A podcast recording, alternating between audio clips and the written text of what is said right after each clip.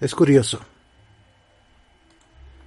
En verdad es curioso cómo las cosas suceden en la vida. Pero es más curioso cómo lo sobrenatural se puede a veces hacer presente. Responde al nombre de Alejandro. Y esta apenas es una de las tantas experiencias que tuvo a lo largo y ancho de su profesión. Él es un médico. Y pese a lo que se pueda pensar, pese al constante ir y venir entre la vida y la muerte, a causa de su formación bastante racionalista, choca mucho con lo que ha vivido y de cierta forma se niega, pese a todo esto, a creer en lo sobrenatural.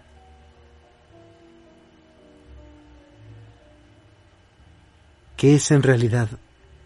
¿A qué tendría que enfrentarse? Si tuviera que aceptarlo como una verdad.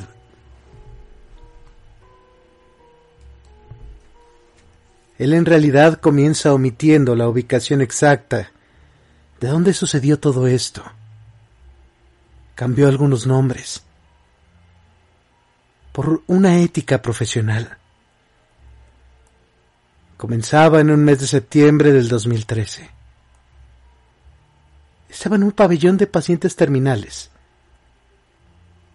El lugar, un hospital situado al sur de la Ciudad de México. Él era un pasante. Y de esta forma conoció un hombre, alguien a quien llamaremos Juan Carlos. Él en realidad había sido su paciente otorgado. Un hombre extraño, tan inexpresivo como despreciable. En realidad su expediente era de lo más ruin llevaba a cuestas la violación y asesinato de una niña de seis años. Está de más decir que este individuo le provocaba una repulsión bastante fuerte a causa de sus actos. Juan Carlos había sido adicto a un sinfín de sustancias alucinógenas, al alcohol, y ya su mente deteriorada, seguramente por otras cosas, adolecía de fuertes delirios y episodios psicóticos. Él llegó al hospital con quemaduras del tercer grado en todo su cuerpo, con una cirrosis bastante avanzada. En realidad él no hablaba con nadie. Eso dificultaba saber el cómo de sus heridas. A decir verdad, su ingreso al hospital fue bastante extraño. Él simplemente había aparecido tirado en el piso de la sala de urgencias. Su diagnóstico clínico no era para nada alentador. A lo mucho, se le podría otorgar, siendo considerablemente generoso, un año o quizás un año y medio de vida. Para que comprendan el contexto de aquello que se está contando. Hay que decir que a cada, en este hospital, a cada médico pasante se le asigna un paciente y una enfermera. Su asistente era una muchacha llamada Emma, una chica bastante linda con la cual tuvo el placer de salir algún tiempo. En ese entonces estaban en la etapa caramelada del enamoramiento. Cuando podían, siempre estaban juntos o bien a toda costa trataban de estar juntos lo más posible. Y fue así que haciendo equipo con Emma, les tocó atender a Juan Carlos. En realidad él jamás cruzó palabras con él más allá de las esenciales. En esos momentos de interrogatorio que debe hacer el médico con su paciente para evaluar su cuadro clínico. El hombre apenas se limitaba a contestar sus preguntas con un llano y seco sí, no. Y sin embargo Emma tenía mayor contacto con él. Siendo la enfermera que lo atendía, tenía que lavarlo, medicarlo, atenderlo. Por su lado, él solo intervenía si las cosas se complicaban, al sedarlo o en una que otra ocasión al lavarlo. Habían pasado ya dos meses.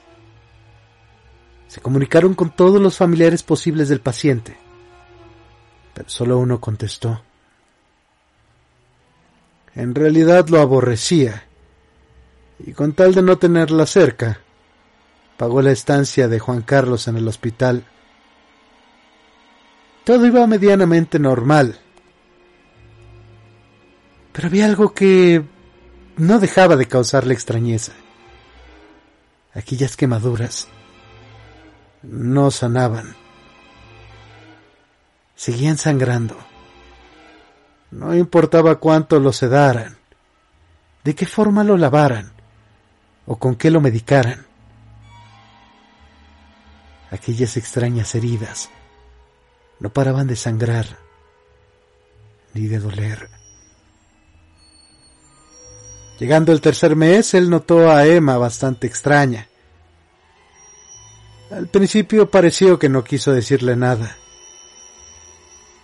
Pero cuando uno pasa tiempo con una persona, puede notar algo diferente y ella no se comportaba normal. Estaba perturbada, triste, a veces asqueada. Esto no es algo muy común en las enfermeras, debido a su profesión. Pasaron dos semanas más. Hasta que una noche que dormían juntos, le digo que ya no quería atender a Juan, que no se molestara, que pediría el cambio de sección. Esto en realidad al doctor no le pareció nada extraño. Él realmente no lo veía tan seguido y le molestaba verlo. Seguramente para ella debía ser mucho peor. Y quizá por morbo empezó a indagar su por qué. Antes de contestarle, estuvo callada por varios segundos. Era obvio que algo estaba pasando. Emma le confesó que mientras hacía sus labores, Juan a veces solía hablar con ella. Le contaba todo aquello que había hecho. Cómo lo había hecho. Y hasta por qué era que lo hacía. Incluía el caso de la pequeña. A pesar de que ella lo ignoraba, Juan no hacía caso alguno. Él seguía y seguía detallando cada una de las atrocidades que había cometido. Era aberrante. Cada palabra que salía de su boca empeoraba más. Aquel enfermo parecía disfrutar de su miedo. Emma se quedó pálida y callada por unos instantes. Sus ojos se tronaron cristalinos y con la voz quebrada le contó aquel supuesto porqué de las acciones de Juan. En una de las tantas visitas al cuarto de este hombre, se asegura que existió la siguiente plática. Señorita, yo sé que estuvo mal lo que hice. No sabe cuán duro es que todos te aborrezcan. Sé que es un acto sin nombre, pero no tenía opción. Yo no tenía opción. Si no lo hacía, él dijo que me llevaría. ¿Y quién lo va a llevar y a dónde? preguntó ella. La cabra negra. Emma entonces interrumpió su relato y le abrazó. Era un mar de lágrimas prácticamente. Pasaron algunos instantes. Ella trató de recomponerse, pero de nuevo había algo en su voz, algo que trascendía el miedo. Yo la vi. Vi a la cabra. Te lo juro. Estaba en mi último turno. Me tocaba darle sus analgésicos. Y al abrir la puerta de la habitación, la cabra, esa cabra que le había contado Juan estaba encima de él. Era de un tamaño colosal. Andaba dos patas. De inmediato el médico trató de calmarla. En realidad creía que todo aquello había sido producto del estrés, de la imaginación. Pero al observarle el rostro, notó que aquello que estaba contando, si bien podía ser producto de cualquier cosa, aquel terror era verdadero. Ella no estaba mintiendo. Aquella noche ni ella ni él pudieron dormir. Se quedaron abrazados en total silencio. Emma pediría su cambio al día siguiente. Y entonces llegó Arturo, un enfermero imponente de dos metros de altura, proveniente de la sección de psiquiatría. Él sería su nuevo compañero. Este tipo no tardó en enterarse de lo ocurrido con Emma, pero no le dio importancia. Él dijo que estaba acostumbrado. Aquel físico y aquella experiencia que denotaba Arturo le generaban una sensación de seguridad. Suponía que si algo ocurriría con Juan, esta suerte de Hércules, de mastodonte, estaría para ayudarle. Y aquel relato de Emma provocó que al tratar con Juan, el médico no solo tuviera repulsión, había algo que te hacía sentir incómodo a su lado. Y esa incomodidad no tardaría en transformarse en miedo. Miedo a lo desconocido, a todo aquello que representaba ese hombre. Pasaron algunos meses. Llegó el 24 de diciembre del 2014. Esa noche se encontraba muy fastidiado. Había terminado su turno con Arturo, pero aún no se iba del hospital. Antes de marcharse tenía que terminar el papeleo para la próxima inscripción hospitalaria. Para empeorar las cosas, eh, Emma ya le esperaba en su casa para festejar la Navidad. Al término de sus cosas se dirigió a la habitación de Juan. Darle sus analgésicos era lo único que le faltaba. Y lo trató con la misma frialdad que solía tratarlo.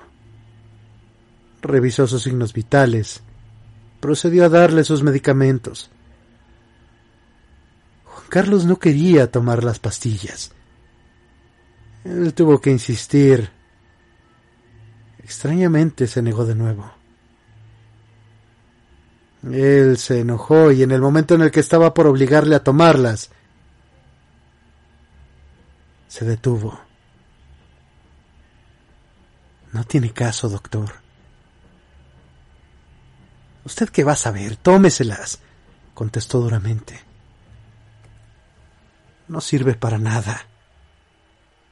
Y claro que lo sé. Hoy voy a morir. El médico se quedó duro como una piedra. Pero antes de que pudiera hablar y responderle, Juan siguió hablando. Dígale a la enfermera que me perdone por asustarla. Solo quería hablar con alguien. alguien vivo. Yo sé que hoy moriré, porque Él está ahí parado detrás de usted. No se fue en todo el día. Volvió a quemarme. De inmediato lo revisó. En efecto, tenía una enorme quemadura sangrante, de la barbilla hasta el pezón derecho. Pero en esta ocasión, al examinarlo, a la par de aquellas quemaduras, se encontró con mordidas. Tenía muchas mordidas. Los nervios se le pusieron de punta. Estaba espantado. Gracias por todo. Agradezca a la enfermera por sus rezos, pero no me van a servir de nada. Estas palabras fue lo último que escuchó de ese hombre, antes de que fuera corriendo en busca de alguien. La verdad es que no sabía a quién iba a recurrir, solo quería ver a alguien y no sentirse solo. Bajó hasta la cafetería y encontró al jefe de piso, el doctor Juárez. Él estaba cenando con el coordinador de la zona y seguramente lo vio tan alterado que le pidió que se sentara y ordenó un café. Ya con los ánimos más calmados, le contó todo. Ellos estaban incrédulos, por supuesto y sin perder el tiempo, los tres subieron hasta la pieza donde se hallaba Juan. Iban a mitad del pasillo, cuando escucharon un grito espeluznante y desgarrador. Sin pensarlo dos veces apuraron el paso al cuarto en cuestión, pero se detuvieron en seco al escuchar un sonido grotesco. Era el válido gutural de un animal. En realidad la bestia debía tener un tamaño considerable para dar aquellos alaridos. Y con cada sonido, ellos se estremecían. Era algo terrible. Era esa sensación paralizante. Cuando llegaron al cuarto de Juan, este se encontraba en la cama, boca abajo Lo voltearon con algo de terror. Y entonces lo vieron. Aquel hombre que estaba vivo apenas unos minutos antes estaba completamente tieso. No tenía ojos ni lengua alrededor. Alrededor de su cama podían observarse huellas de pezuñas. Han pasado algunos años y el médico no ha podido olvidar eso. Tal vez jamás lo haga. Hoy en día le agradece a Dios jamás haber visto la cosa que se llevó a Juan. Y cuando narra esta historia, no puede evitar rogar que jamás tenga que hacerlo. Cirrosis fue la causa del deceso que figura en el acta de defunción. Y aquella habitación 401 no se usó en al menos dos años. Pero él quiere contar esto. Quizás por morbo. Quizás como una extraña advertencia algo o alguien se quedó en ese cuarto. Fueron muchos los pacientes que se quejaron de ver cosas horribles en la noche. Y hasta donde él sabe, debido a aquellas quejas,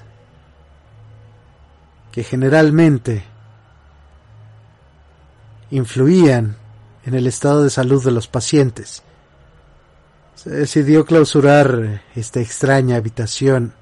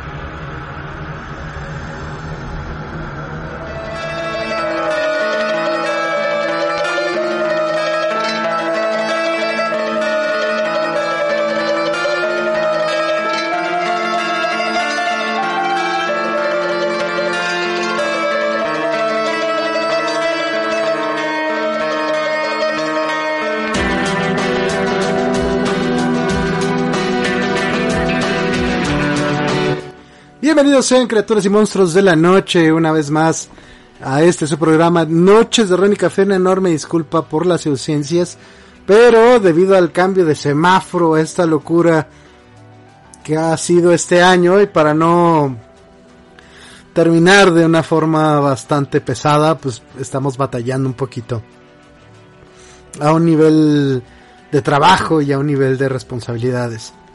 Una enorme disculpa que aunque no haya habido programa la, semana anterior, pero esperamos que este 2021 no nos sorprenda, ya no queremos que nos sorprenda, pero sí queremos que nos dé algo de tranquilidad y estabilidad, por favor. Sobre todo vacunas.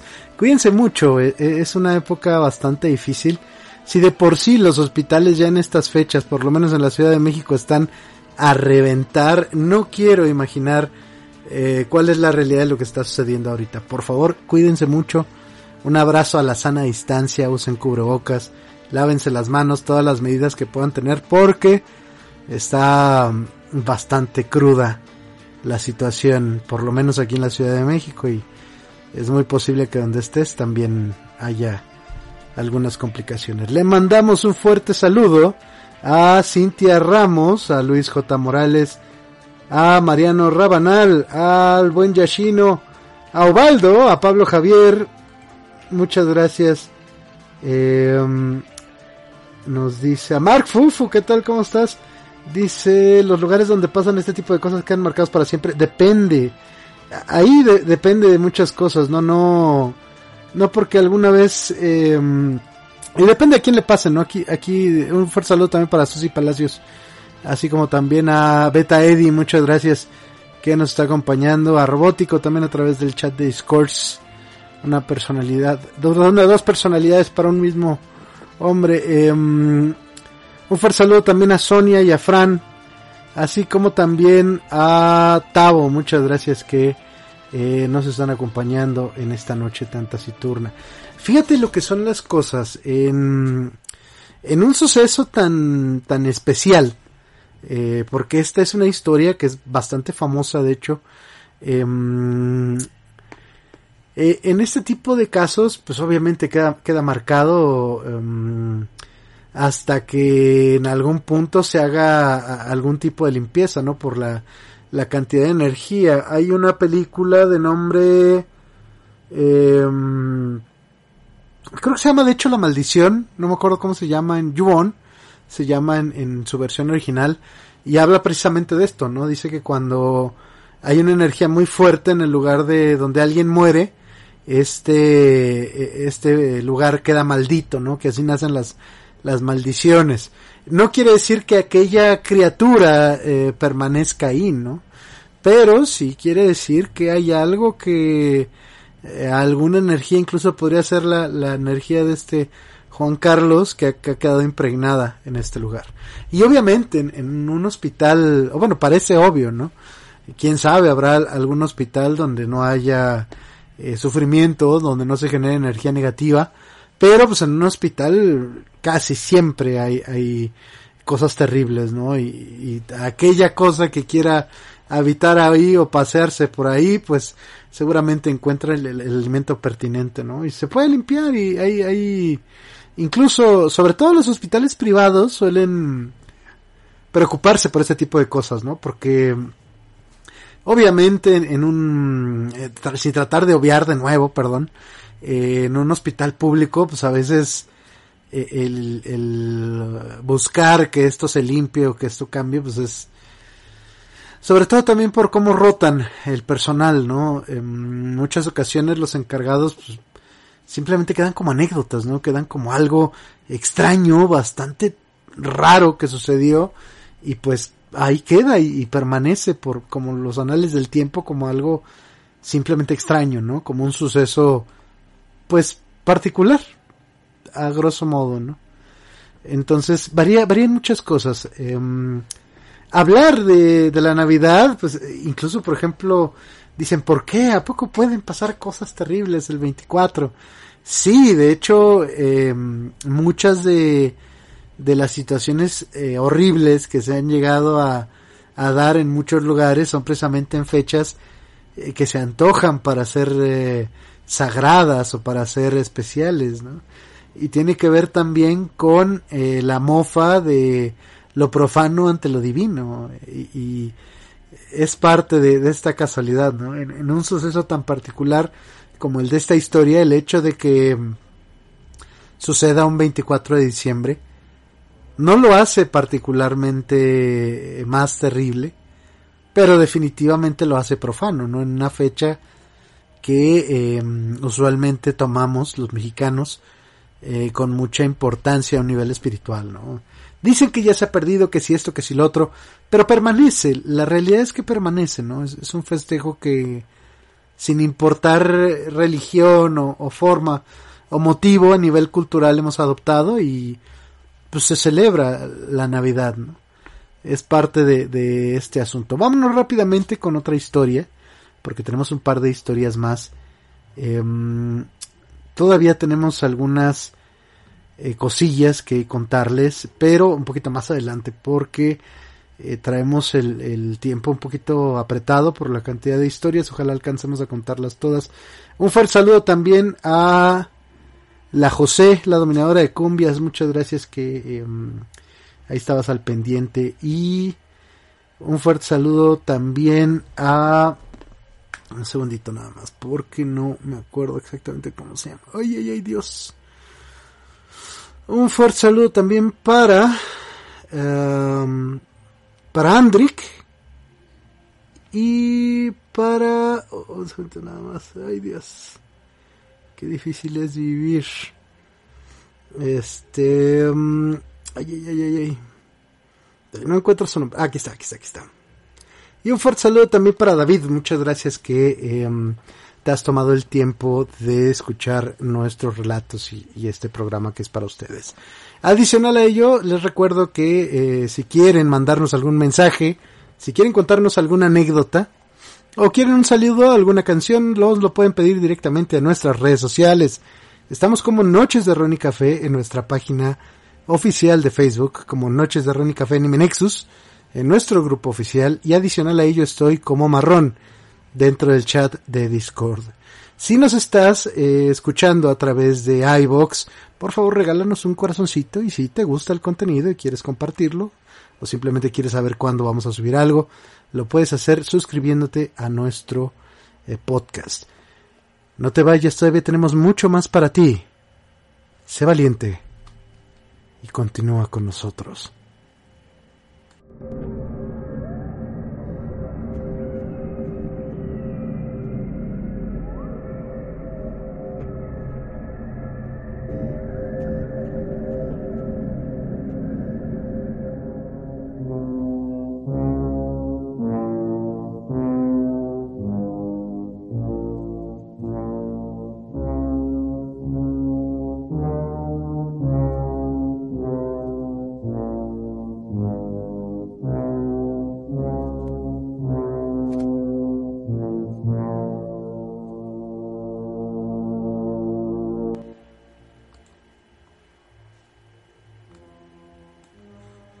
Era la Nochebuena del 24 de diciembre del 2015.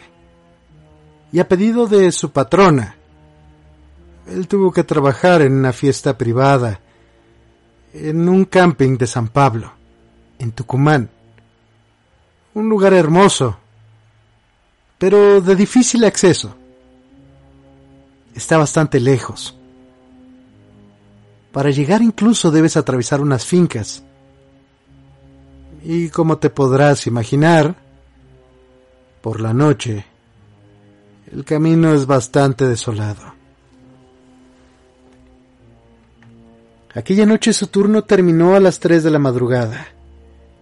Se cambió y luego de avisar que se retiraba, se marchó en su moto. En realidad iba bastante tranquilo por el camino. Pensaba en qué haría cuando llegara a su casa. Y a mitad del trayecto, la luz alta de su vehículo comenzó a titubear, como si fallara. A los pocos segundos todo el sistema eléctrico dejaría de funcionar completamente. Extrañado detuvo su marcha. Se bajó a revisar, pero no pudo encontrar el motivo de la falla.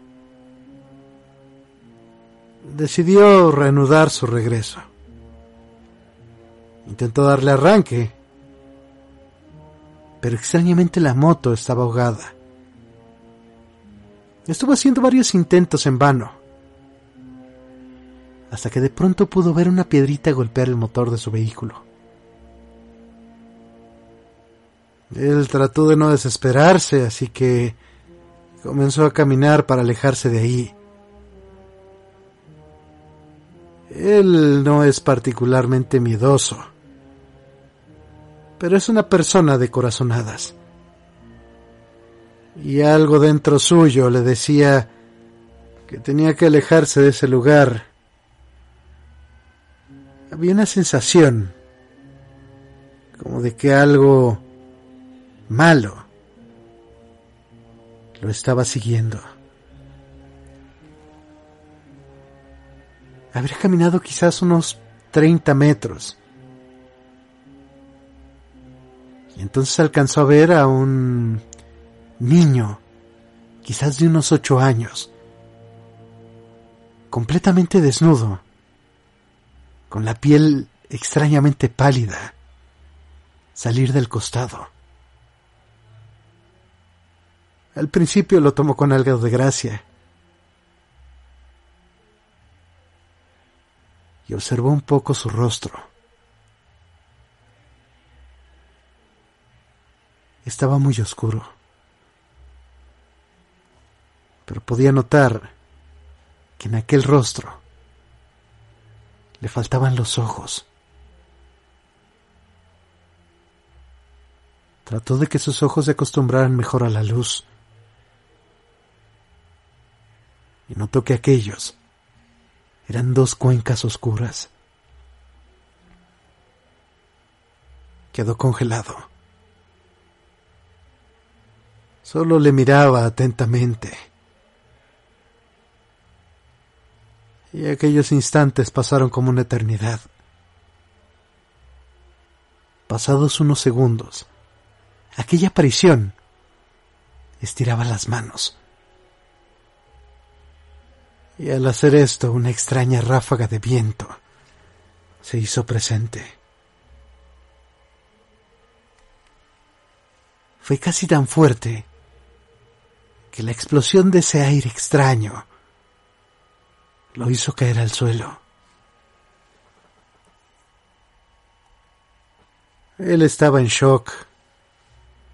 Sentía que no podía moverse, tirado en el suelo.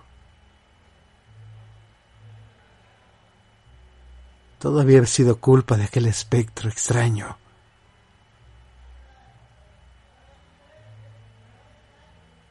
Y empezó a llorar. Cuando aquella aparición comenzó a hablar, me llevaré tu alma, Franco. Tenía la voz áspera y ronca de un hombre adulto. De inmediato la piel se le puso de gallina. Comenzó a gritar, Dios mío, ayúdame, ayúdame.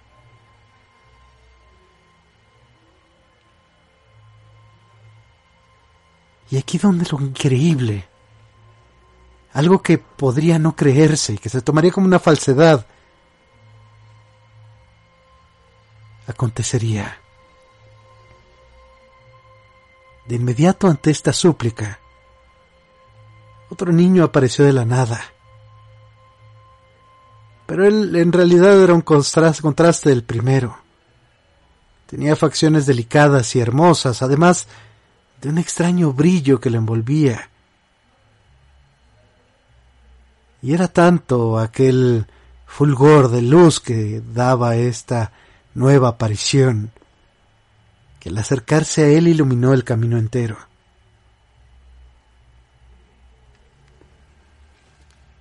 Y alcanzó a ver en presencia de esta luz aquel otro. Era desagradable. Su aspecto no podía ser descrito como otra cosa que no fuera demoníaco. chillaba como una bestia y daba unos alaridos de sufrimiento que no podía soportar. Aquella aparición luminosa le tendió la mano para ayudarlo a levantarse. De inmediato se subió a la moto y como si nada hubiera pasado, ésta arrancó con las luces a todo lo que daban. Él no lo pensó mucho y se alejó lo más rápidamente posible.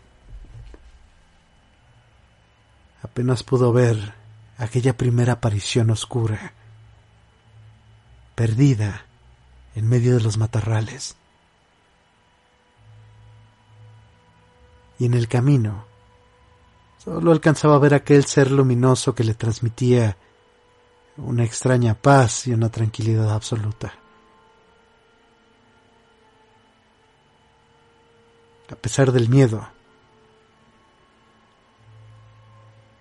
observó por el espejo retrovisor, quizás esperando lo peor, que aquella aparición lo estuviera viendo. Pero lo único que pudo ver fue aquel ser de luz levantando la mano como si se estuviera despidiendo de él. Llegó a su casa aterrorizado. A su madre, quizás con ese sexto sentido que tienen a veces las mamás, le esperaba despierta, bastante inquieta. Ella fue la primera a quien le contó lo vivido. Y por extraño que parezca, ella le creyó completamente. Quizás era la palidez en su rostro que tenía por el miedo que sentía. Su madre le contó que Dios lo había ayudado por medio de un ángel al haberlo invocado, y que había sido gracias a éste que no le había pasado nada malo. Esta es una historia un poco corta, que la gente puede creer o no. Sin embargo, más allá de lo que se pueda pensar, para él, ese recuerdo, esa anécdota, no es más que una verdad que a veces se da el gusto de contar.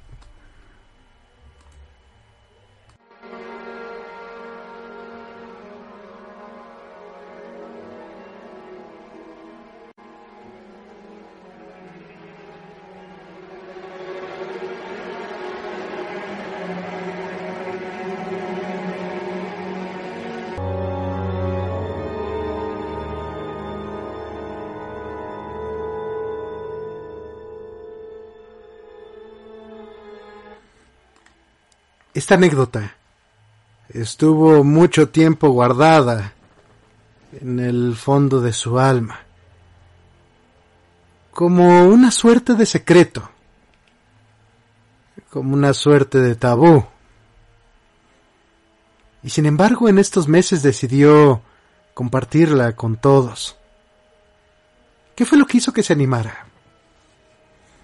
Pues ocurrió en un convivio con sus amigos. El ambiente se había prestado para contar todo tipo de historias. En particular escuchaba con suma atención hasta que llegó su turno. Y entonces empezó a relatar su vivencia. No estaba premeditado, no había sido ensayado. Salió natural. Arrancó por inercia y aquellas palabras se fueron articulando en su boca, como una suerte de desahogo, aquello que llevaba enterrado muy adentro suyo. Podía ver que a medida que avanzaba su experiencia, aquel semblante tranquilo de los rostros de sus conocidos comenzaba a cambiar. Aquello había sido real. Eso es algo que cada quien va a decidir. Él es transportista de mercaderías, un oficio mayormente conocido como camionero. Lleva muchos años en el rubro. Se atreve a decir que se le podría llamar un veterano de la ruta. A lo largo de aquel tiempo, escuchar eh, relatos paranormales se le hizo bastante común, pero jamás los tomaba muy en serio. Y esto fue así hasta que le tocó vivir una experiencia considerable que cambió su vida totalmente. Y por precaución cada que puede y los plazos de entrega de las distintas cargas se lo permiten, evita viajar de noche. Más que nada por lo peligroso que puede resultar luchar contra el sueño, manejar por caminos poco cuidados. Pero aun cuando a veces uno toma estas medidas, no puede decir que no al jefe. Resulta que debido a unos contratiempos en la empresa, se habían confundido con los días de entrega. En otras palabras, estaban en mora con el destinatario de las cargas. Y fue así que lo llamaron para salir de forma urgente con el pedido. Su destino era la capital de San Luis. Y partió de Villa Dolores en dirección a Quines por la ruta número 20. Llegando a esta última localidad, tomaría otro trayecto directo a la capital. Como era de esperar mientras viajaba, se hizo de noche. Pero esta era bastante limpia debido al resplandor de una hermosa luna llena. Podía ver que a medida que avanzaba en su vehículo, los montes y los pastizales de aquel tramo, iba manejando sin mayor preocupación, cuando de repente, a lo lejos, divisó un pequeño rebaño de cabras cruzando por medio de la ruta. Siendo él un veterano de la ruta, para evitar cualquier percance comenzó a disminuir la velocidad, intentando darle tiempo a los animales de atravesar el asfalto. Y quizás era ese sentir, ese sexto sentido cuando algo se tiene dominado. Había algo que le decía que las cosas no marchaban bien y entonces se percató de ello. En medio de todas esas cabras, había una de un pelaje muy negro, que sobresalía de las restantes por su gran tamaño.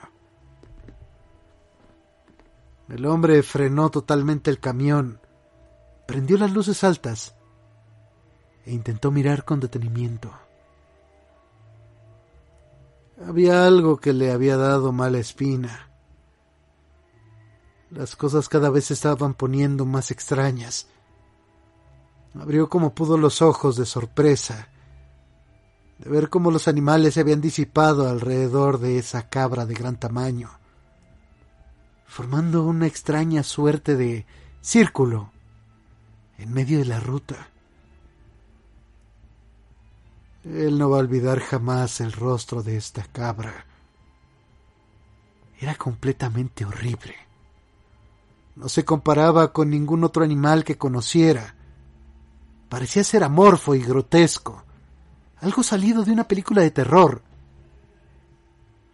Pero lo que más inquietud le causaba, lo que le causaba más horror, eran esos dos ojos grandes rojos. Lo podía ver claramente. Un miedo súbito le paralizó totalmente. Él no podía ni moverse, pero tampoco podía apartar la mirada de ese extraño ser. Quería gritar, quería taparse los ojos, quería salir rápidamente de ese lugar, pero no podía hacer nada. Su cuerpo parecía no responderle en lo absoluto. Pasaron unos minutos que le parecieron eternos. En ese instante, apenas aquella bestia y él se miraron fijamente. El silencio se quebró cuando aquella cabra comenzaba a balar. Este no era un sonido característico, era uno fuerte, era algo terrible. Y el hombre quedó aterrado y comenzó a llorar. Era una sensación que lo desbordaba, pues aquella cabra se paró en sus dos patas traseras, para luego caminar de una forma erguida a paso lento hacia su dirección. Al estar a un metro de él, comenzó un trayecto alrededor del cofre del camión. El animal iba de izquierda a derecha, sin dejar de mirarlo. Hasta el día de hoy, de tan solo recordar el ruido tan peculiar que hacían las pezuñas del animal al impactar contra el asfalto, le causa una sensación de incomodidad atroz. Sin previo aviso, de una forma brusca, de un válido tremendo, se acercó hacia la ventanilla. El desesperado reaccionó y tomó el crucifijo que lleva colgado en el espejo retrovisor. Pero por más que intentaba orar, no podía articular palabra alguna. Rogó y clamó a Dios, hasta que con mucho esfuerzo, más que palabras, lanzó un lamento agonizante. Dios mío, ¿qué es esto? Ayúdame a irme. Y al pronunciar esas palabras como lamento, recobró el movimiento de su cuerpo. No lo pensó y no le importó lo que tuviera adelante. Pisó el acelerador y se fue a toda prisa. Ya no le importaba llevarse por delante alguna que otra cabra. Lo único que pensaba en ese instante era que tenía que salir de ese lugar.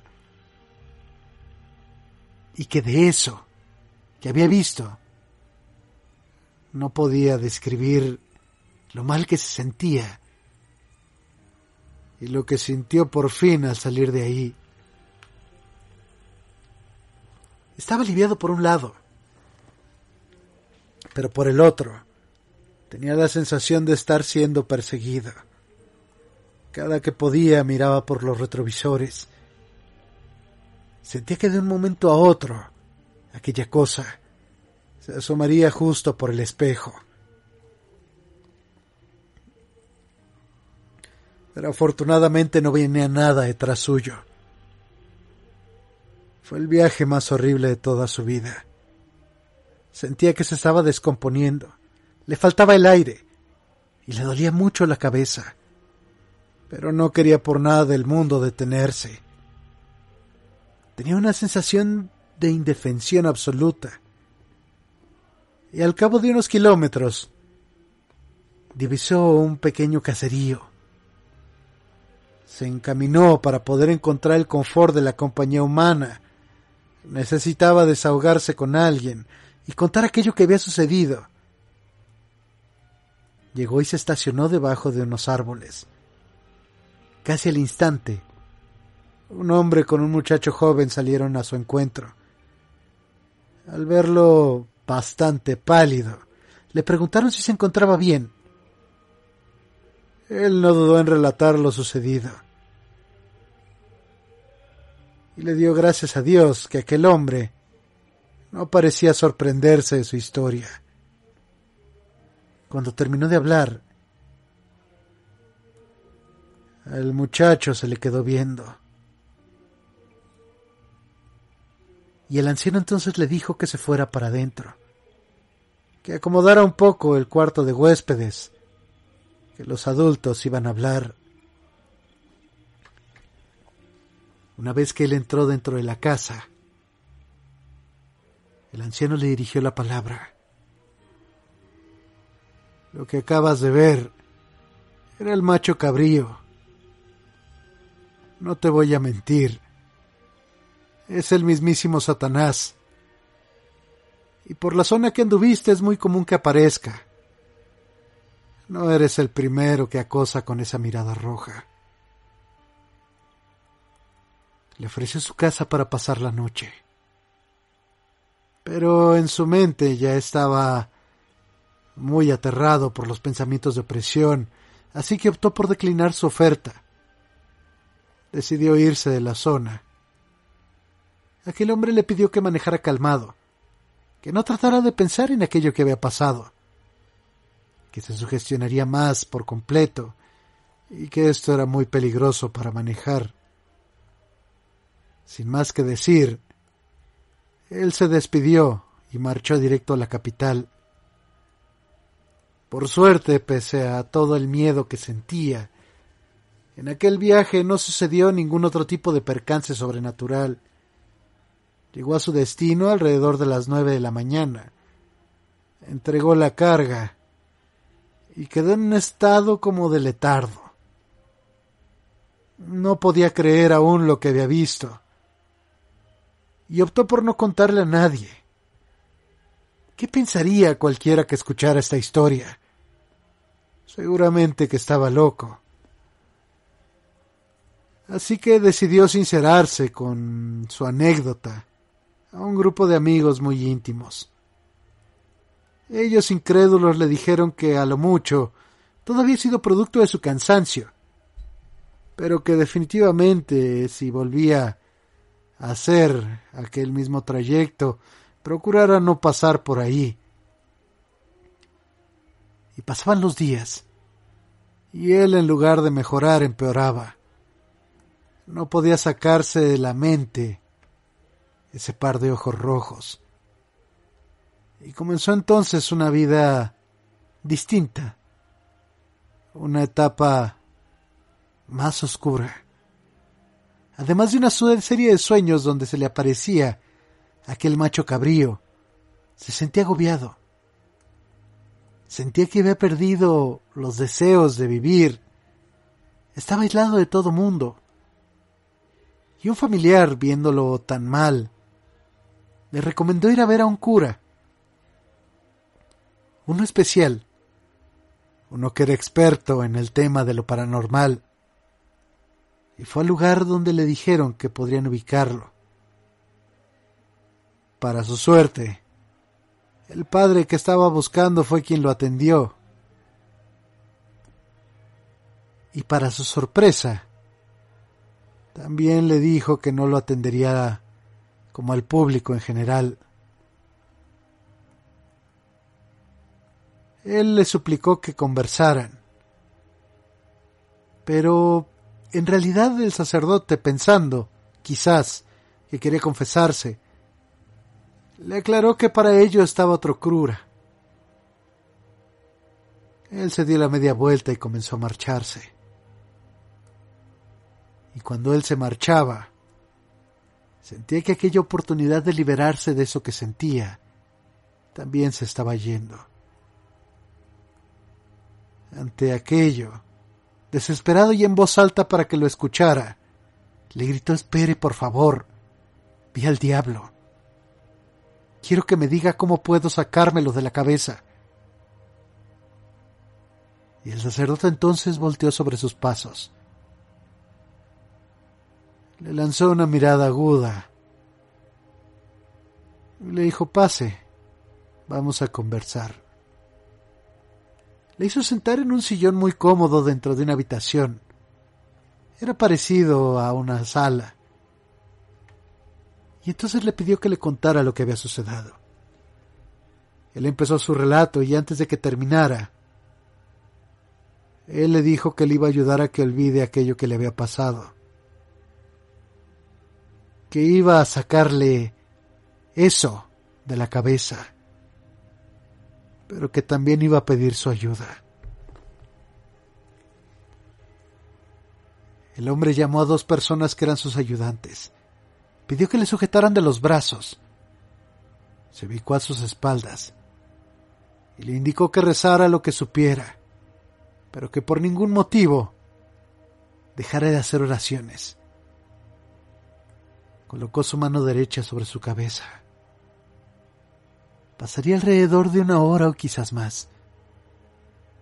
Este cura replicaba continuamente extrañas palabras en un dialecto que desconocía.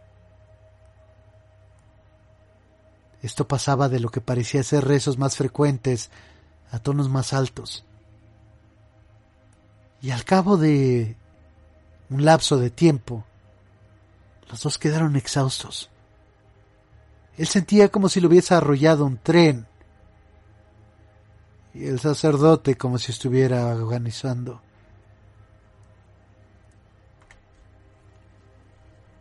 Eran muchas las preguntas en su mente, pero solo le importaba una. Padre, ¿podría decirme por qué a mí? ¿Por qué tuve que ver todo esto? El sacerdote lo vio un rato hasta que le contestó. Dios tiene extrañas formas de actuar. No pienses el porqué de todo.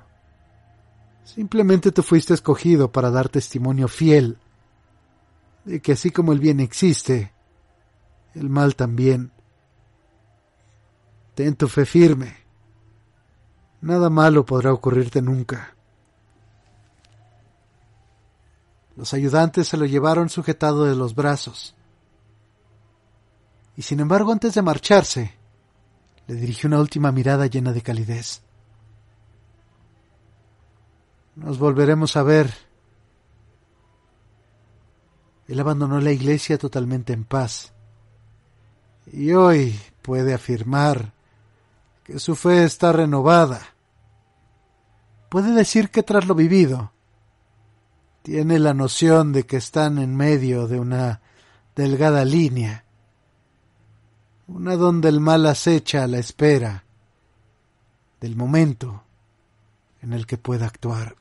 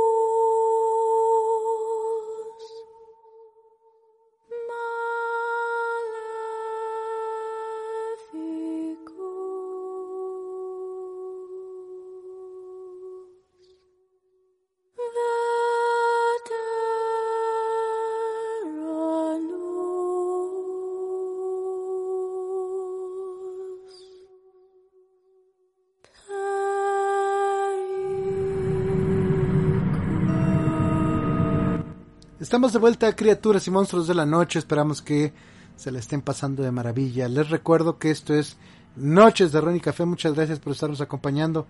Le mandamos un fuerte saludo a Memo. Qué bueno que nos estás acompañando, canijo. Muchas gracias por estar al pendiente. Adicional, le mandamos un fuerte saludo. Ah, Alexis, muchas gracias que estás también con nosotros, así como Iván. Muchas gracias que nos estás acompañando en esta noche que se antoja tan taciturna como siempre para contar algunas historias. Una vez más le mandamos un fuerte saludo a Robótico, muchas gracias que también nos está acompañando a través del chat de Discord.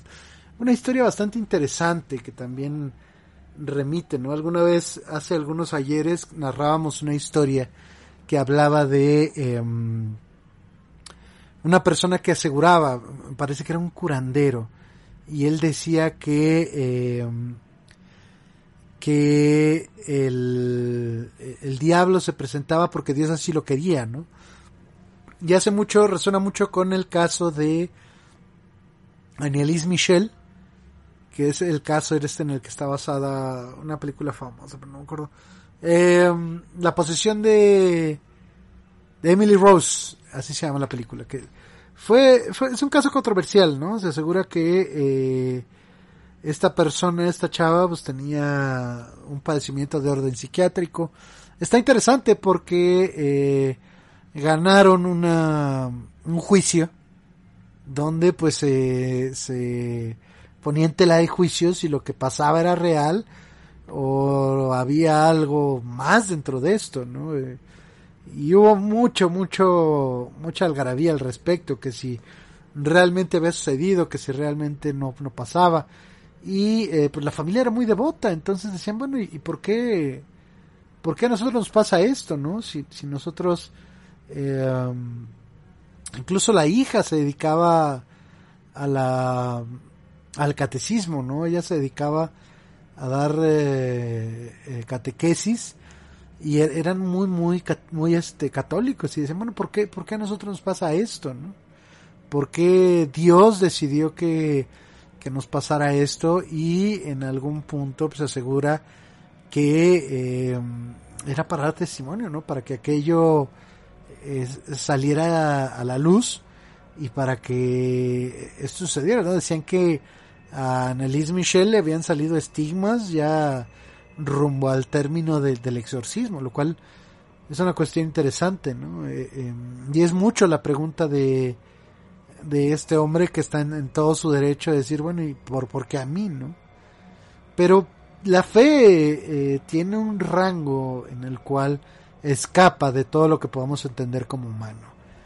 Hay una, un antiguo valor que es el temor de Dios y que eh, hoy en día está está infravalorado, ¿no? Eh, mucha gente dice, no, es que no hay que temerle a Dios y que no sé qué y que no sé cuánto, pero la realidad es que eh, la esencia de Dios es algo completamente ajeno a lo humano, ¿no? Por eso cuando Lovecraft escribe de viejos dioses, escribe de cosas que escapan completamente a la comprensión humana, porque entiende que aquello que pudiera ser comprensible para nuestra raza pues, está todo alejado de lo que podría ser completamente divino.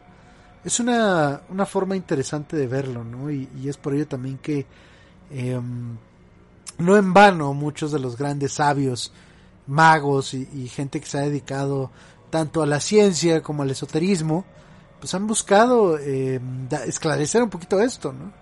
La prueba más simple, ya viene el Día de Reyes también, eh, famoso aquí en México para quienes no lo sepan, eh, así como existe Navidad, em, para México hay un momento en el cual Día de Reyes 6 de enero y se busca que se le den este regalos a los niños, ¿no? Como se los dieron a, Jesucristo los Reyes Magos, ¿no?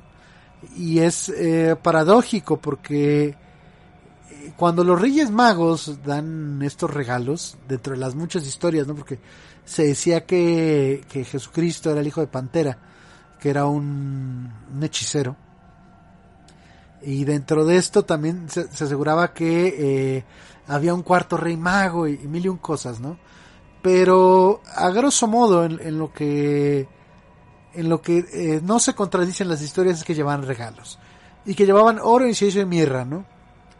La gente dice, bueno, ¿qué, qué, qué tiene que ver esto dentro de, de la anécdota, ¿no? O sea, entendemos que le hayan llevado lana, pero el incienso y la mirra, como para qué, ¿no? Eh, y la cuestión es la siguiente, ellos no solo eran magos, ¿no? Eran, eran alquimistas. El mago era el sabio de su tiempo, ¿no? A, toda persona que tuviera algún saber se le decía mago como a, eh, los alquimistas en su, en su comienzo eran también sabios, ¿no? Y muchas veces trataban las enfermedades a través de supuesta alquimia, ¿no? Entonces, ellos también, eh, al detectar que iban a ser Cristo, entonces llevan sus regalos y le llevan elementos alquímicos, porque él es el, ser que va a transmutar, ¿no? Eh, la historia del hombre como la conocemos. Verdad, mentira, sea o no sea, no deja de ser Em, un que ver interesante cuando se le relaciona con aquello que nos es en estas fechas. Criaturas y monstruos, vámonos a un pequeño bloque musical. Esperamos que esto les esté gustando. Les recuerdo que yo soy Marrón y esto es Noches de Ron y Café. Nos estás escuchando a través de la número uno y nada más. Radio Anime Nexus. Te recuerdo que si quieres mandarnos algún mensaje, si quieres pedirnos alguna canción o si quieres estar en contacto con nosotros, simplemente porque sí, lo puedes hacer a través de nuestras redes sociales. Estamos como Noches de Ron Café en nuestra página oficial de Facebook, como Noches de Ron Café Anime Nexus en nuestra eh, grupo oficial de Facebook. De adicional a ello estoy como marrón dentro del chat de Discord de Anime Nexus. Le mandamos un fuerte saludo también a Raizen75. Buenas noches también. Muchas gracias que nos estás acompañando. Te recuerdo que si nos estás escuchando vía iBox, nos puedes regalar un corazoncito, te puedes suscribir Y si te gusta el contenido y lo puedes compartir con alguien que creas que es afín, te estaríamos eternamente agradecidos. Muchas gracias, un fuerte saludo también hasta Uruguay. Muchas gracias que nos estás acompañando. No te vayas, todavía tenemos mucho más para ti. Sé valiente y continúa con nosotros.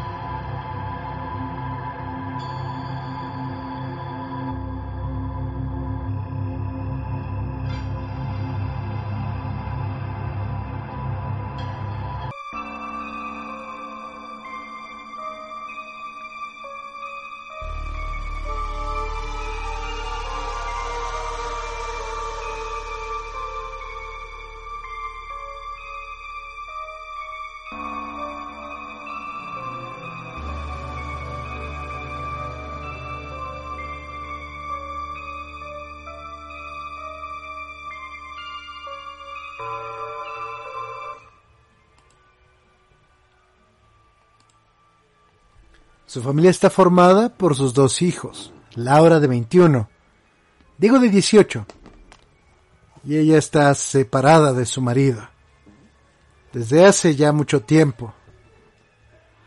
Transcurriría el año 2001, y hacía apenas ocho meses que vivía sola con sus hijos. Por suerte había conseguido un trabajo no muy lejos de la casa de sus padres. Durante el día, Laura y Diego se quedaban con ellos, o bien iba su hermana a cuidarlos. Esta última también se tomaba la molestia de llevarlos y buscarlos del colegio. Al llegar las vacaciones de verano, los chicos se repartían el día entre su casa y la de sus padres. Una noche en la que se quedaron a dormir con sus abuelos. Ella estaba sola mirando la tele. Y de pronto le llamó la atención un ruido que venía de la galería trasera. No lo pensó mucho para levantarse y ver qué era. Y al llegar, apreció una sombra oscura, difusa, en medio de la habitación. Su reacción de inmediato fue prender rápido la luz del fondo. Ella había pensado que se había metido algún ladrón, pero al hacerlo, se topó con que no había nada. Decidió no darle muchas vueltas al asunto y se fue a recostar de nuevo. Pero a los pocos minutos de estar en su cama, escuchó como si alguien se hubiera tropezado con una silla de la cocina. Se asustó nuevamente. No se quiso mover de la cama y volvió a escuchar un ruido bastante particular. Era similar como si alguien hiciera rebotar pequeñas bolitas, canicas en el piso. Se levantó ya preocupada, sin hacer ruido. Se fue acercando hasta la puerta de la cocina. Y con mucha cautela procedió a abrirla. Debido a la oscuridad era muy difícil observar cualquier cosa. Hasta que en un momento divisó como una bolita corrió por el piso y va hacia su dirección y una sombra que se reflejaba en la pared, como si una persona estuviera en cunclillas, se acercaba. Ella cerró la puerta trabándola con fuerza y se fue corriendo al dormitorio. Procedió a encerrarse. Llegó el día siguiente. Era un sábado y tenía un día de descanso. Fue de visita a casa de su madre regresando por la tarde, alrededor de las siete de la noche. Debido al ajetreo, a la alegría de haber visto a su madre, casi había olvidado lo que le había ocurrido con la noche anterior. Y como era normal, se puso a realizar los quehaceres de la casa. Al terminar de lavar la ropa, llamó a su hija Laura para que le ayudara a colgar unas prendas ella se retiró un momento para ir al baño y estando ahí, escuchó a su hija gritar desesperadamente. Salió de inmediato para el fondo y la pudo ver corriendo desde el patio. Por inercia trabó la puerta interna porque pensó que alguien se había metido a su casa. Se acercó a su pequeña. Ella no paraba de llorar. Le preguntó qué era lo que pasaba.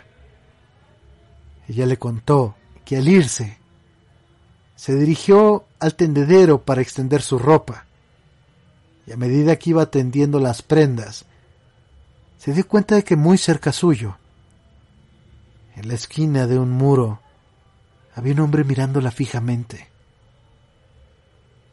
Este sujeto era bastante normal, salvo por los ojos. Tenía una mirada completamente negra. Las manos que poseía eran exageradamente grandes y poseía unas uñas muy largas. Lo primero que se le ocurrió decir es que lo había imaginado.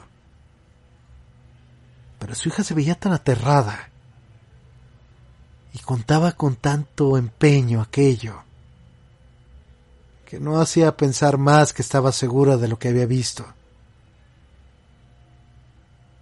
Se quedaron ahí y por esa noche no pasó nada más. A la siguiente, otra vez ocurriría algo extraño. Dormían los tres en su cama con la televisión prendida. Y al poco rato se despertó por sentir que algo le recorría la espalda. Una sensación que era como si la punta de un dedo atravesara de extremo a extremo su torso.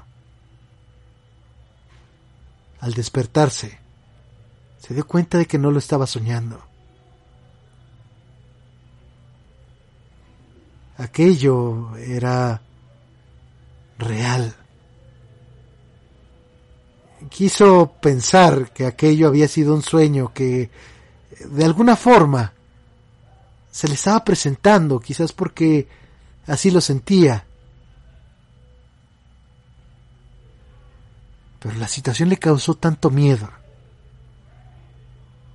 que no se dio la vuelta ni quiso gritar para no despertar a sus hijos. Aquella sensación que tuvo es algo que no ha podido olvidar aunque ya han pasado tantos años. Comenzó a quitarse.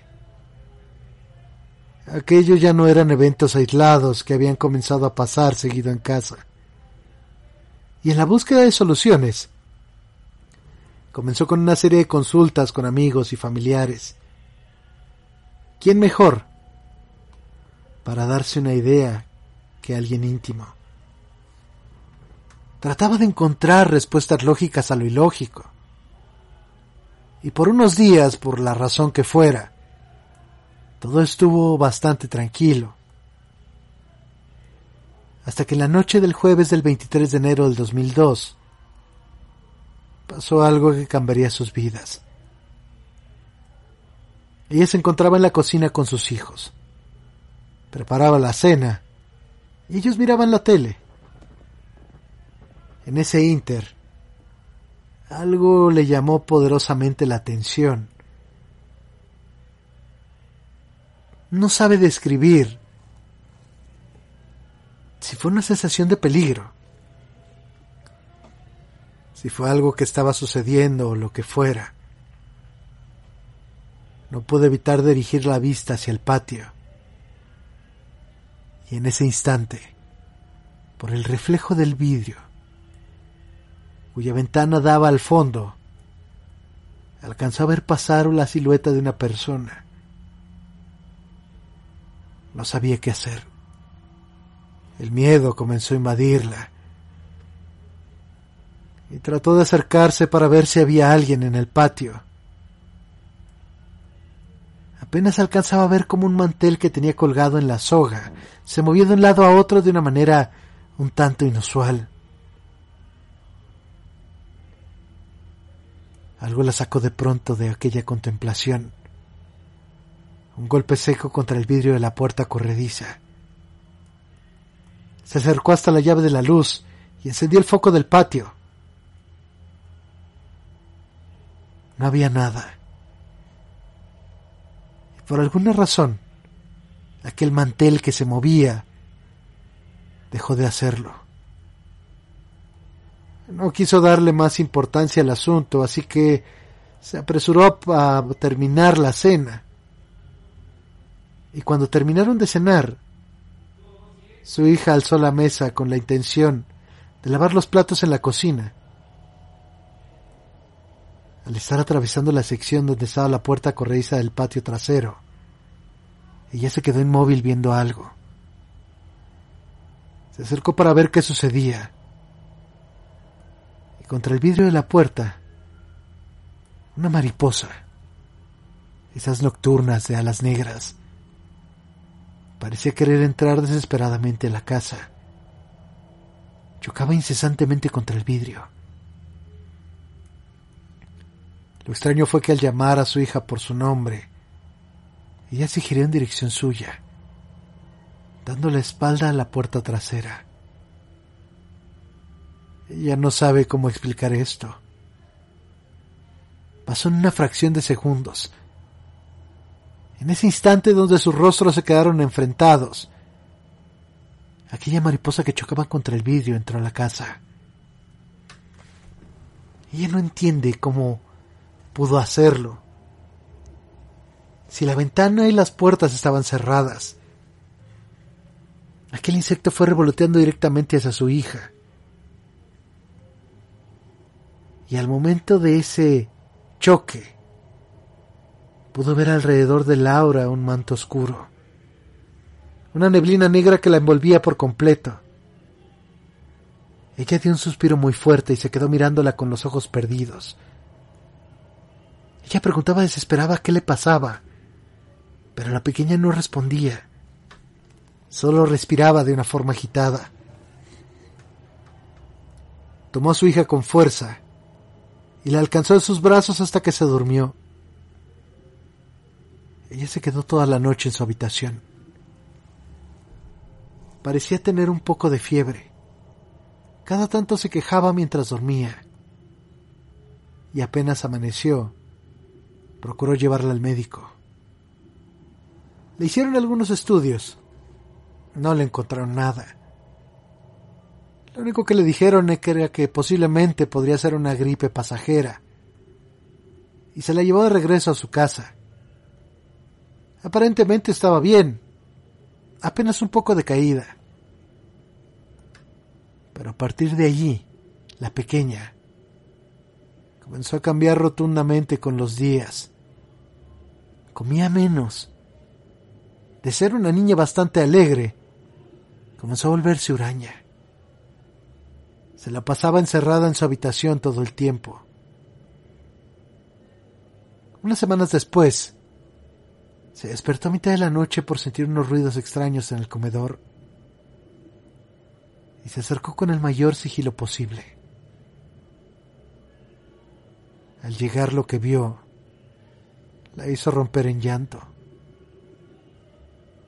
La pequeña se encontraba sentada sobre un montículo de tierra negra y cada tanto tomaba con sus manitas la tierra y comía un puñado de la misma. De inmediato y sin pensarlo la llevó al baño. Ella lloraba y le preguntaba, ¿por qué haces esto? Solo obtuvo como una respuesta más desconcierto. Su hija aseguraba que ella no recordaba nada. Al amanecer fue al patio y buscó algún hoyo para ver si hallaba tierra removida, tratando de encontrarle algún sentido a aquello que había pasado. No encontró nada. Hasta el día de hoy, ella nos explica de dónde salió esa tierra. A medida que pasaban los días, tantos eventos inexplicables en su casa, tantos que le es imposible contarlos. Lo único que se le pasaba por la mente era que ellos tres debían dormir juntos para tratar de protegerse. Cerraba la puerta de la pieza con seguro por las noches, en un débil intento de darse seguridad. y en una oportunidad se despertó por tener una sensación algo extraña. Abrió los ojos y alcanzó a ver a su hija sentada en la cama. Ella estaba hablando con alguien. Trató de consolarse, de calmarse, reflexionando que seguramente hablaba con una pesadilla, que estaba hablando dormida. Y como Laura no respondía a sus palabras, encendió la luz. Al hacerlo pudo ver aterrada a un hombre detrás de ella sujetándole la cabeza. Ella comenzó a gritar y aquella aparición se desvaneció ante sus ojos. La pequeña volvió en sí y comenzó a llorar con el rostro demacrado y el cabello lleno de trencitas, unas bastante apretadas, al punto que le daban tirones al cabello. De inmediato le dio un apretón con sus brazos en un llanto atroz. Trataba de que le dijera qué estaba sucediendo. Pero ella no podía hablar. Solo se limitaba a llorar. Se puso entonces a desarmar las trenzas de su cabello. Estaban tan apretadas que tardó mucho rato en deshacerlas. El día siguiente habló con su mamá. Le contó todo lo que les estaba sucediendo. Y ella le recomendó buscar un sacerdote para que bendijera la casa. Pasaron cinco largos días hasta que consiguió un curo que pudiera ir. Y en ese lapso de tiempo aquellas cosas no cesaron. La noche antes de que llegara el sacerdote, los tres dormían juntos como ya era habitual. Y muy de madrugada, se despertó sobresaltada por los gritos desesperados de su hija. Con horror, notó que no estaba a su costado, y de inmediato se levantó rápido queriendo salir fuera de su habitación para socorrerla. La puerta estaba trabada. Aun cuando le sacó el seguro y quitó la llave, ésta no se abría. Desesperada lo único que deseaba era auxiliar a su hija, pero no podía hacer absolutamente nada la puerta estaba trabada de tal forma que no podía ser más que hubiera alguien atrás sosteniéndola. Y Neurótica comenzó a gritar en voz alta. Dios mío, ayúdame, por favor. Apenas pronunció estas palabras, la puerta se abrió de golpe. Corrió hasta la cocina y al llegar vio a su hija desmayada en el suelo, rodeada de unos gusanos negros. Esto le dio mucho miedo. La levantó en sus brazos y la metió al baño mientras la higienizaba. Con horror pudo notar que su cabello estaba trenzado de nuevo. Y cuando se propuso desamarrarlas, su hijo entró muy asustado corriendo. Las ventanas de las puertas de la casa se abrían y cerraban solas con violencia. No tuvo que pasar un segundo más ahí. Regresó con sus padres. Al llegar con su mamá se quedaron rezando hasta que ellos se durmieron. Y ella se acostó con su hija. Ya estaba más calmada. Llegó el día siguiente. Y para el horror de todos, Laura tenía de nuevo esas trencitas en el pelo. Comenzó a bajar de peso rápidamente. Su rostro pareció perder vida. Se le veía muy demacrada. Ya la habían llevado varias veces a la iglesia, pero nada cambiaba.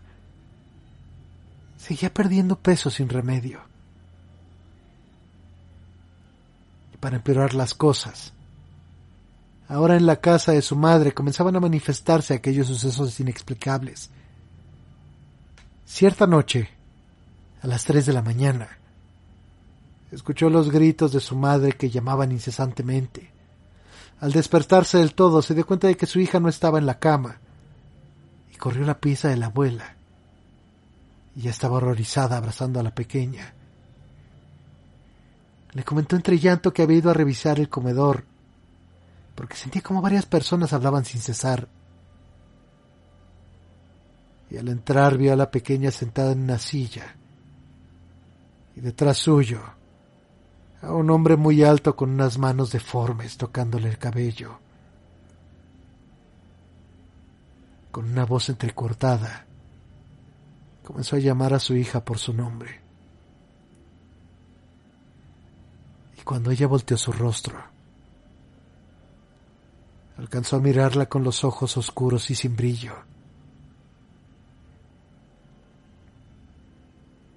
Pareció que el tiempo se había detenido y aquel ser de una carcajada diabólica, empujando con fuerza a Laura cayendo pesadamente al suelo. Pasaba el tiempo. Aquello que vivían parecía no tener solución. Puedes imaginarte que la peor parte se la llamaba la pequeña Laura. Con los días comenzaron a hacer vigilia por las noches de modo de que siempre algún adulto estuviera despierto cuidando a Laura. Una madrugada, donde le tocaba su turno, inexplicablemente le agarró un sueño demoledor, y era tan intenso que se durmió sentada en los sillones de la, de la sala. Se despertó algún tiempo después muy sobresaltada por una risa macabra que inundaba el ambiente. De inmediato fue a su habitación a buscar a su hija, pero ella no estaba. Y desesperada comenzó a buscarla por toda la casa. La encontró en la cocina. Ella se quedó sin palabras. Sentía que el mundo se le caía a pedazos. Allí en el suelo la pequeña se revolcaba en sus propios excrementos mientras se reía desaforadamente. La escena era antinatural. Y comenzó a llorar de la impotencia de la situación. Llamó a gritos a su madre, a su hermana. Y entre las tres con mucho esfuerzo la lavaron.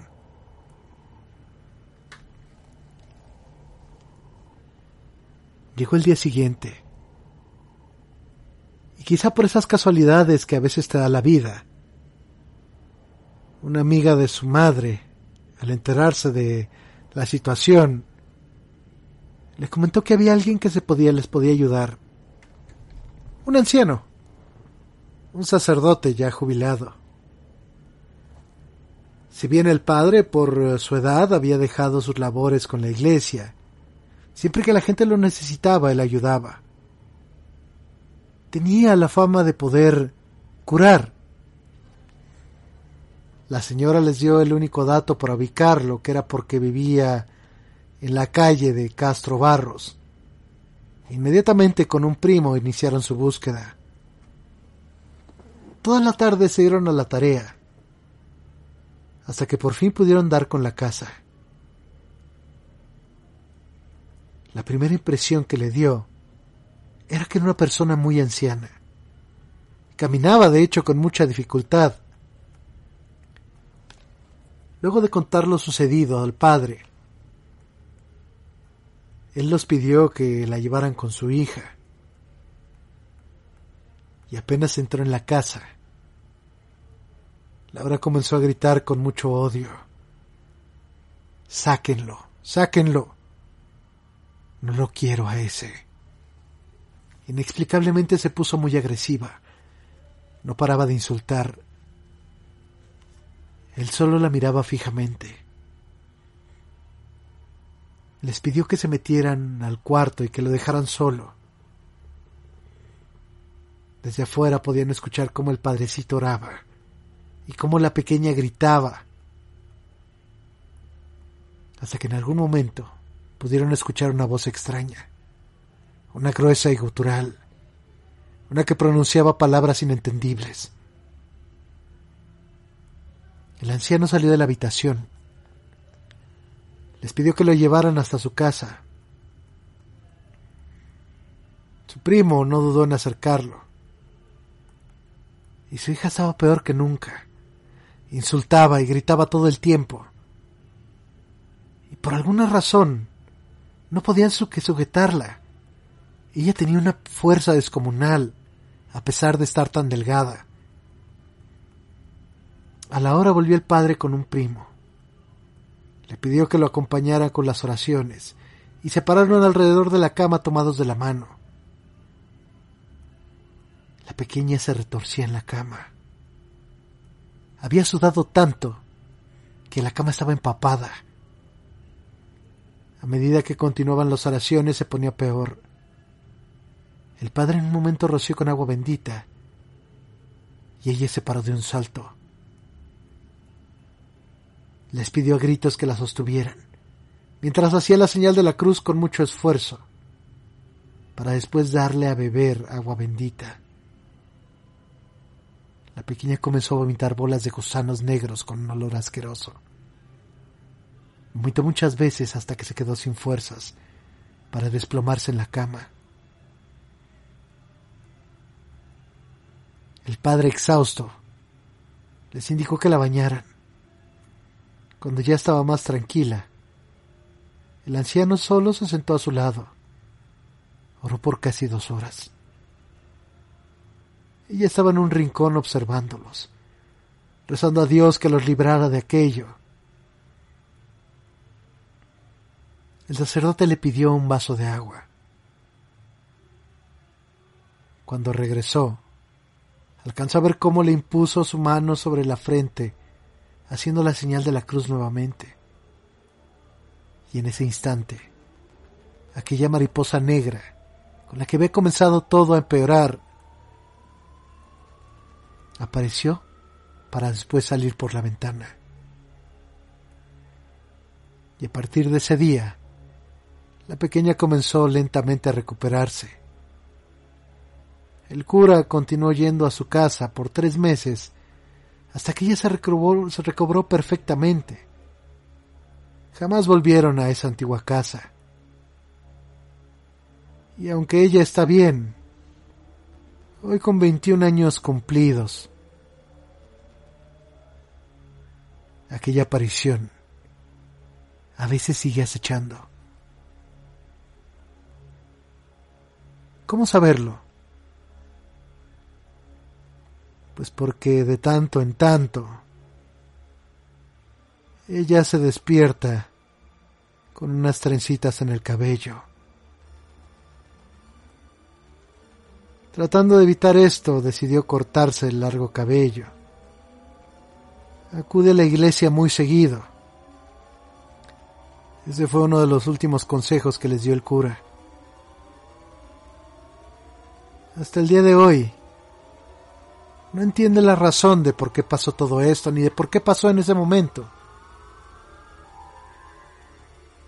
Y tampoco entiende cuándo será la última noche y cuando la pequeña se despierte,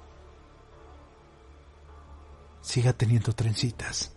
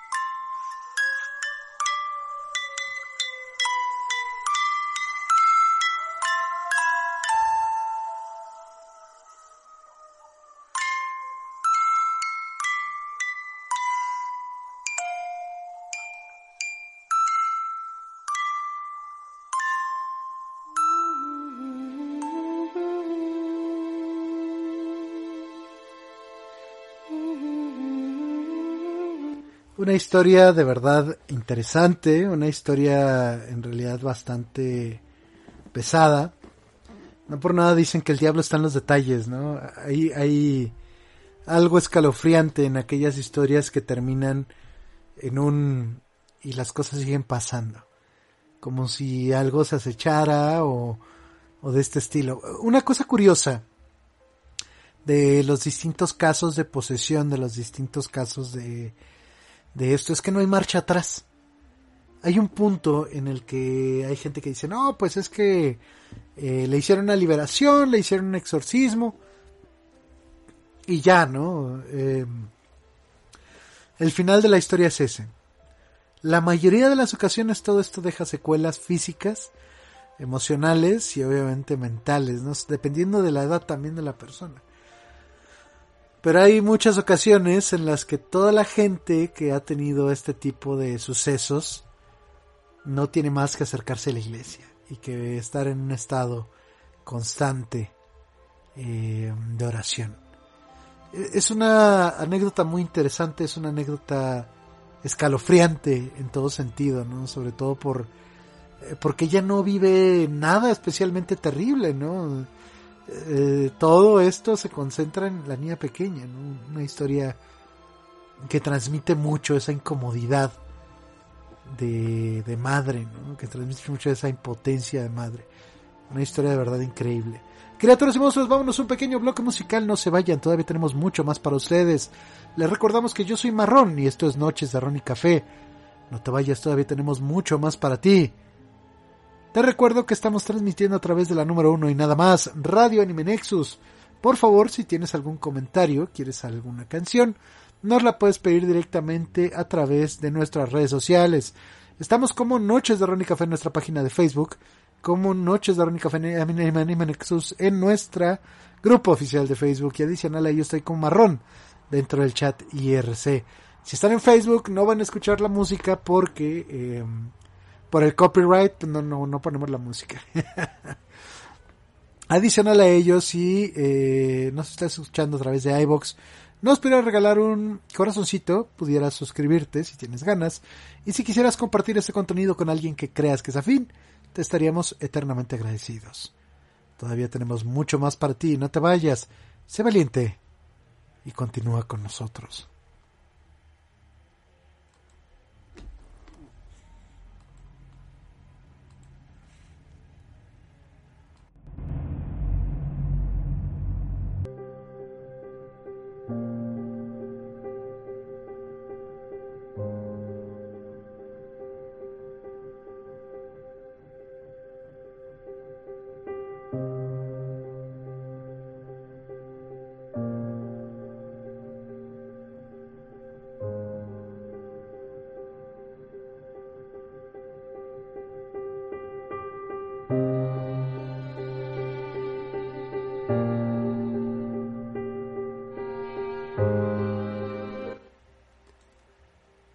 Qué frío hacía. Nevaba y comenzaba a oscurecer. Era la última noche del año. La noche de San Silvestre. Bajo aquel frío y en aquella oscuridad pasaba por la calle una pobre niña. Descalza y con la cabeza cubierta.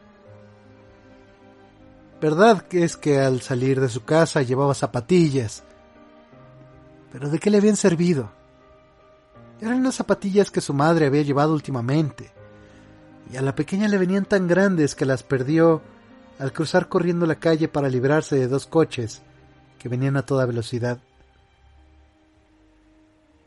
Una de las zapatillas no hubo medio de encontrarla. La otra se la había puesto algún pequeño que dijo que le había servir a cuna para el día que tuviera hijos y así la pobrecilla andaba descalza con los desnudos piececitos, completamente amoratados por el frío. En un viejo delantal llevaba un puñado de fósforos y un paquete en una mano. En todo el santo día nadie le había comprado nada, ni le había dado un mísero centavo. Y volví a su casa, hambrienta y medio helada. Parecía tan abatida. Pobrecilla. Los copos de nieve caían sobre su largo cabello rubio, cuyos hermosos rizos le cubrían el cuello. Pero no estaba ella para presumir. En un ángulo que formaban dos casas, una más saliente que la otra, se sentó en el suelo y se acurrucó haciéndose bolita. Encogía los piececitos todo lo que le era posible, pero el frío la iba invadiendo. Por otra parte, no se atrevía a volver a casa. No había vendido ni recogido un triste céntimo. Su padre le pegaría. Además de que en casa hacía frío también. La única diferencia era el techo. El viento entraba por todas partes, pese a la paja y los trapos con que habían procurado tapar las rendijas. Tenía las manitas casi ateridas de frío. Un fósforo la aliviaría seguramente. Si ella se atreviese a sacar uno solo de aquel grupo, frotarlo contra la pared, podría calentarse los dedos. Y sacó uno. Cómo chispeó y cómo quemaba. Dio una llama clara, cálida, como una lucecita. Cuando la resguardó con la mano, una luz maravillosa. Le pareció entonces a la pequeña que estaba sentada junto a un gran estufa de fuego, con pies y campana de latón. El fuego ardía magníficamente en su interior y calentaba también. La niña alargó los pies para calentárselos a su vez, pero se extinguió la llama. Se esfumó la estufa y ella se quedó sentada, con el resto de la consumida cerilla en la mano. encendió otra. ¿Qué podía pasar? Al arder proyectó una luz sobre la pared y volvió a estar transparente como si fuese de gasa. La niña pudo ver el interior de una habitación donde estaba la mesa puesta, cubierta por un blanquísimo mantel, una fina porcelana, un delicioso pato asado, humaba, relleno de ciruelas y manzanas, y lo mejor del caso fue que el pato saltó afuera de la fuente y como fue andando por el suelo con un tenedor y un cuchillo a la espalda, se dirigió hacia la pobre pequeña. Pero en aquel momento se apagó el fósforo, dejando visible tan solo la gruesa y fría pared. Encendió la niña una tercera cerilla y se encontró sentada debajo de un hermosísimo árbol de Navidad, era aún más alto y más bonito que el que viera la última Nochebuena, a través de las puertas de cristales, en casa del rico comerciante. Millares de velitas ardían en las ramas verdes, y de estas colgaban pintadas estampas semejantes a las que adornaban los escaparates. La pequeña levantó los bracitos, y entonces se apagó el fósforo. Todas las pequeñas lucecitas se remontaron a lo alto y ya se dio cuenta de que eran titilantes estrellas del cielo. Una de ellas se desprendió y trazó en el firmamento una larga estela de fuego. Alguien está muriendo, pensó la pequeña, pues su abuela, la única persona que la había querido, pero que estaba muerta, era algo que le había contado. Cuando una estrella cae, un alma se eleva hacia Dios. Frotó una nueva cerilla contra la pared. Se iluminó el espacio inmediato y apareció la anciana abuelita radiante y dulce y cariñosa. Abuelita, exclamó la pequeña, llévame contigo. Sé que te irás también cuando se apague el fósforo, del mismo modo que se hicieron la estufa, el asado y el árbol de Navidad. Se apresuró a encender los fósforos que le quedaban, afanosa para no perder a su abuela. Y los fósforos brillaron con una luz más clara que la del pleno día. Nunca la abuelita había sido tan alta y tan hermosa. Tomó a la niña en el brazo, y envueltas las dos en un gran resplandor, hinchadas de gozo, emprendieron el vuelo hacia las alturas, sin que la pequeña sintiera ya frío, hambre ni miedo. Estaban en la mansión de Dios. Pero en el ángulo de la casa, la fría madrugada descubrió a la chiquilla. Tenía las mejillas rojas, la boca sonriente. Estaba muerta, muerta de frío, en la última noche del año viejo. La primera mañana del nuevo año iluminó al pequeño cadáver sentado con sus fósforos. Un paquetito que parecía consumido casi del todo. Quiso calentarse, dijo la gente. Pero nadie podría sospechar las maravillas que había visto, ni el esplendor con que en compañía de su anciana abuela, por fin había subido al cielo para convertirse en una estrella fugaz.